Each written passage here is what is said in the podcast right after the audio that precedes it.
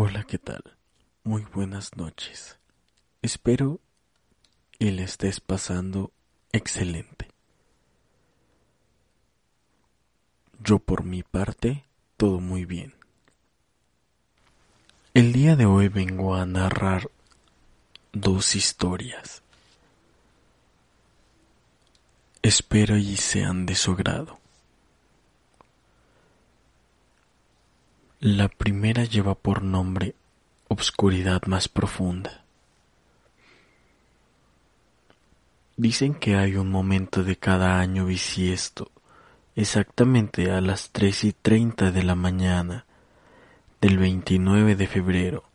Si tienes el coraje, espera ese momento en una habitación oscura, sin ningún otro presente. En ese momento, la oscuridad se hará más profunda. Si tuvieras que tomar tu mano directamente frente a tu cara, no verías absolutamente nada.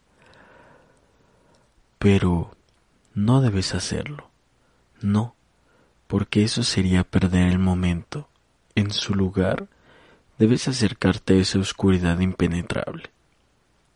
Y Él se comunicará contigo. Una mano invisible agarrará la tuya.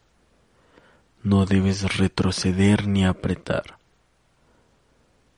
Hacerlo solo eliminará más de la carne decrépita de lo que cubre y enojará a su dueño invisible. Permanezca perfectamente quieto, mientras los dedos marchitos se mueven sobre su palma, trazando patrones desconocidos no se mueva ni una pulgada, ya que se arrastra lentamente por su brazo. Y sobre todo, ni siquiera respires mientras acaricie tu rostro, tocando lo que no se ve. Si permanece quieto durante esto, la mano se retirará y una voz hablará, tan cerca que puede sentir su aliento en su cara, oler el olor a descomposición que lleva. Le pedirá una simple información, su nombre. Responde con sinceridad y la presencia se retirará, dejando solo un susurro en el aire mientras la oscuridad se disipa. A partir de ese día será tuya una incalculable buena fortuna y un poder misterioso. No te hará falta nada y tendrás todo, pero en un año, tal vez dos, sentirás que tu piel comienza a descomponerse y sentirás el dulce olor de la muerte en tu aliento. El segundo lleva por nombre Ventanas.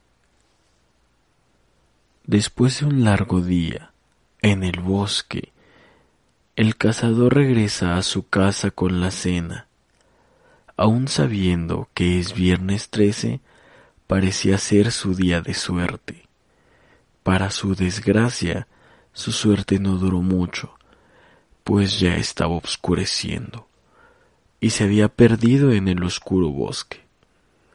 Sus ojos comenzaron a engañarlo, así que decidió caminarle en línea recta hasta encontrar un lugar donde pasar la noche. No pasó mucho tiempo cuando encontró una cabaña. La puerta estaba abierta y no parecía haber nadie, así que decidió entrar y dormir un poco. Él pensó en explicarle a los dueños en la mañana por qué estaba ahí, pero cuando entró a la cabaña se sorprendió al ver todos los cuadros que estaban completamente vacíos, excepto por los horribles cuadros colgados ahí en la pared. Criaturas deformes pintadas con perturbador detalle, que parecían salidos de una pesadilla. Mirarlos lo hizo sentir muy incómodo, así que se acomodó en un rincón y se quedó dormido.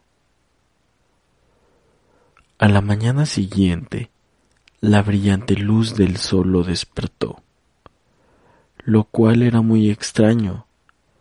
Fue cuando se dio cuenta que aquella misteriosa cabaña no tenía cuadros. De hecho, eran ventanas. ¿Qué hubieran hecho ustedes si estuvieran en la piel del leñador? ¿Cuál sería su expresión al darse cuenta que eran ventanas? Espero y les haya gustado estos dos relatos. Que tengas una excelente noche. No olviden seguirme en las redes sociales. Relatos con Sebas Ibarra en Facebook. Relatos con Sebas Ibarra en Spotify. Y suscribirse al canal de YouTube. Hasta la próxima.